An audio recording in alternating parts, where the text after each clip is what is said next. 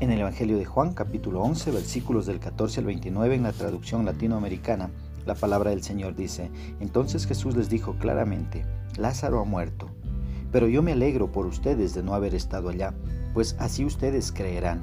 Vamos a verlo. Entonces Tomás, apodado el mellizo, dijo a los otros discípulos, vayamos también nosotros a morir con él. Cuando llegó Jesús, Lázaro llevaba ya cuatro días en el sepulcro. Betania está a unos tres kilómetros de Jerusalén y muchos judíos habían ido a la casa de Marta y de María para consolarlas por la muerte de su hermano. Apenas Marta supo que Jesús llegaba, salió a su encuentro mientras María permanecía en casa. Marta dijo a Jesús, si hubieras estado aquí mi hermano no habría muerto, pero aún así yo sé que puedes pedir a Dios cualquier cosa y Dios te lo concederá. Jesús le dijo, tu hermano resucitará.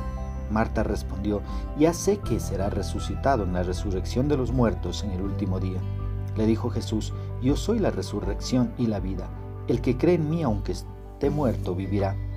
El que vive, el que cree en mí, no morirá para siempre. ¿Crees esto? Ella contestó, sí Señor, yo creo que tú eres el Cristo, el Hijo de Dios, el que tenía que venir al mundo.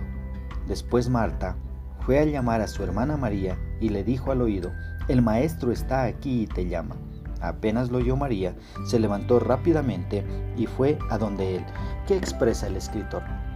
Vemos acá en los versículos 14 y 15 que Jesús permitió que Lázaro muriera para que su poder sobre la muerte pudiera mostrarse a sus discípulos y a otros judíos que estaban presentes. La resurrección es una creencia fundamental de la fe cristiana. Jesús no solo se levantó de entre los muertos, sino que tiene el poder para levantar también a otros. Mira el versículo 16. Los discípulos conocían los peligros de ir a Jerusalén con Jesús e insistieron en que no fueran, pero no lo lograron convencer a Jesús. Tomás expresó lo que todos sentían. Las palabras de Tomás reflejan devoción leal y al mismo tiempo pesimismo por el hecho de que quizá todos ellos morirían. Sabían que intentaron apedrear a Jesús la última vez que estaban allá y ahora iban al mismo lugar. Versículos 17 al 19. Cuando Jesús llegó, Lázaro llevaba ya cuatro días de haber fallecido y seguramente su cuerpo ya estaba en estado de descomposición. Muchos judíos habían venido a solidarizarse con Marta y María por la muerte de su hermano Lázaro. Pero lo que ellos no sabían es que verían algo increíble. Mira los versículos del 20 al 24. Marta, al enterarse de que Jesús venía, salió a su encuentro y le dice, si hubieras estado aquí, mi hermano no habría muerto. Esto no es una queja ni una reprensión a Jesús, sino un testimonio de confianza en su poder para sanar. Además dijo que ella sabía que su hermano resucitaría en el día final. ¿Sí? Vemos que ella también estaba consciente de esta verdad para todo cristiano.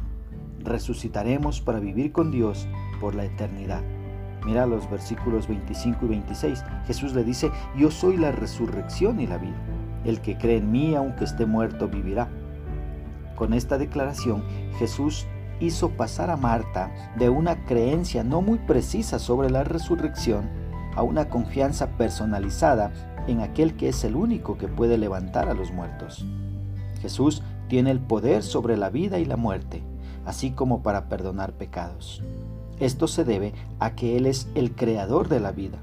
Aquel que es la vida, sin duda puede restaurar la vida. Todo aquel que cree en Cristo y le ha recibido en su corazón tiene vida espiritual que la muerte no puede extinguirla. Mira versículo 27. Aquí Marta hace su confesión de fe. Esta es la respuesta que Jesús espera de cada uno de nosotros. Es una eh, respuesta muy eh, conmovedora, muy hermosa. Ella contestó, sí Señor, yo creo que tú eres el Cristo, el Hijo de Dios, el que tenía que venir al mundo. Esa es la respuesta que Dios espera de cada una de sus criaturas, que todos confesemos que Cristo es el Salvador, el único camino que nos lleva al Padre. Mira versículos 28 y 29. Luego Marta fue a decir a María que el maestro estaba llamándole y María acudió a prisa a ese llamado. Ahora, ¿cómo puedo aplicar a mi vida? Primero, reconociendo que lo que para nosotros es imposible, para Dios es posible. Segunda aplicación, teniendo la certeza de que si estamos en Cristo, no moriremos eternamente, porque Él nos resucitará para vivir con Él por la eternidad. Y tercera aplicación es creyendo y confesando que Jesús es Dios y que si Él nos llama, debemos acudir a su llamado sin más eh, estar escondiéndonos, ¿sí? sino acudir a ese llamado a prisa. ¿De acuerdo? Que Dios nos ayude a poder entender y vivir su palabra.